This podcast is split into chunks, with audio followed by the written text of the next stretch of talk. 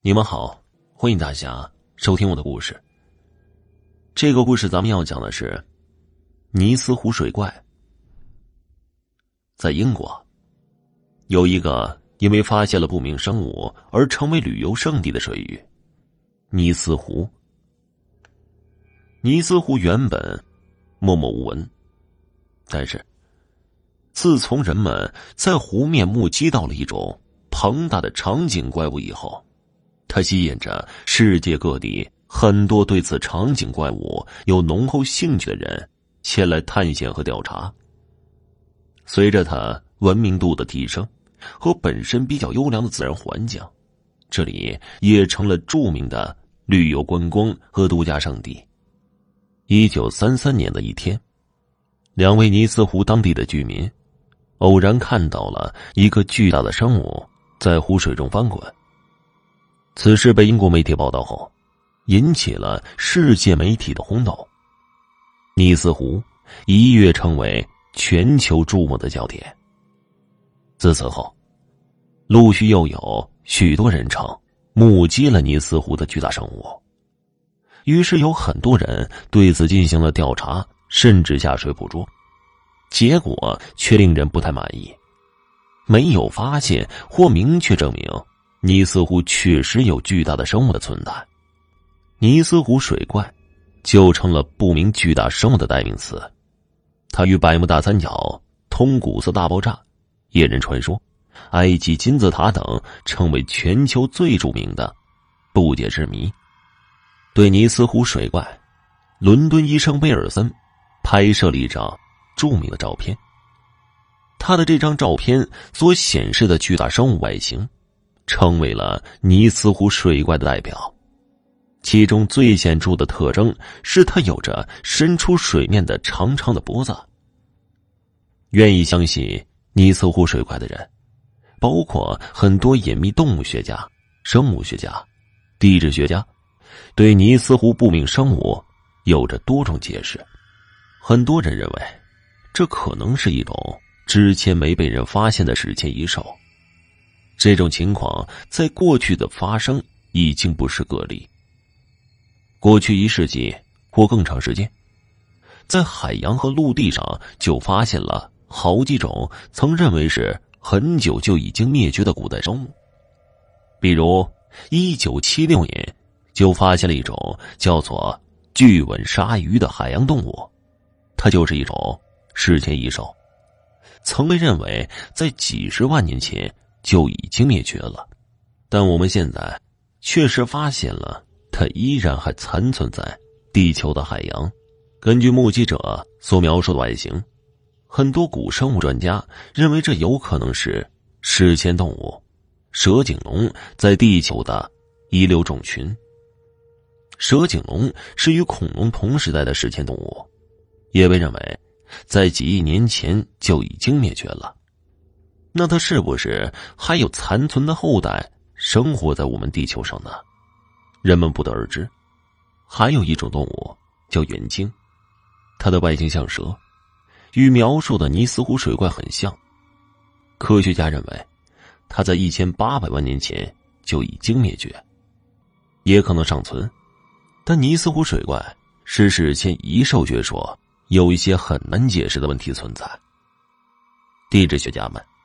对尼斯湖的地质起源进行了研究，发现尼斯湖处于两个地质断层之间，历经各冰河时期的侵蚀，才慢慢形成湖泊。每次的侵蚀，湖都变得更深，后来更与海相通，形成了尼斯河。地质学家认为，尼斯湖在每次的冰河时期都被厚厚的冰层覆盖。表层完全冻结，这样寒冷的条件，大型动物只有温血哺乳动物才有可能生存下来。但尼斯湖的水温条件却不支持这种学说。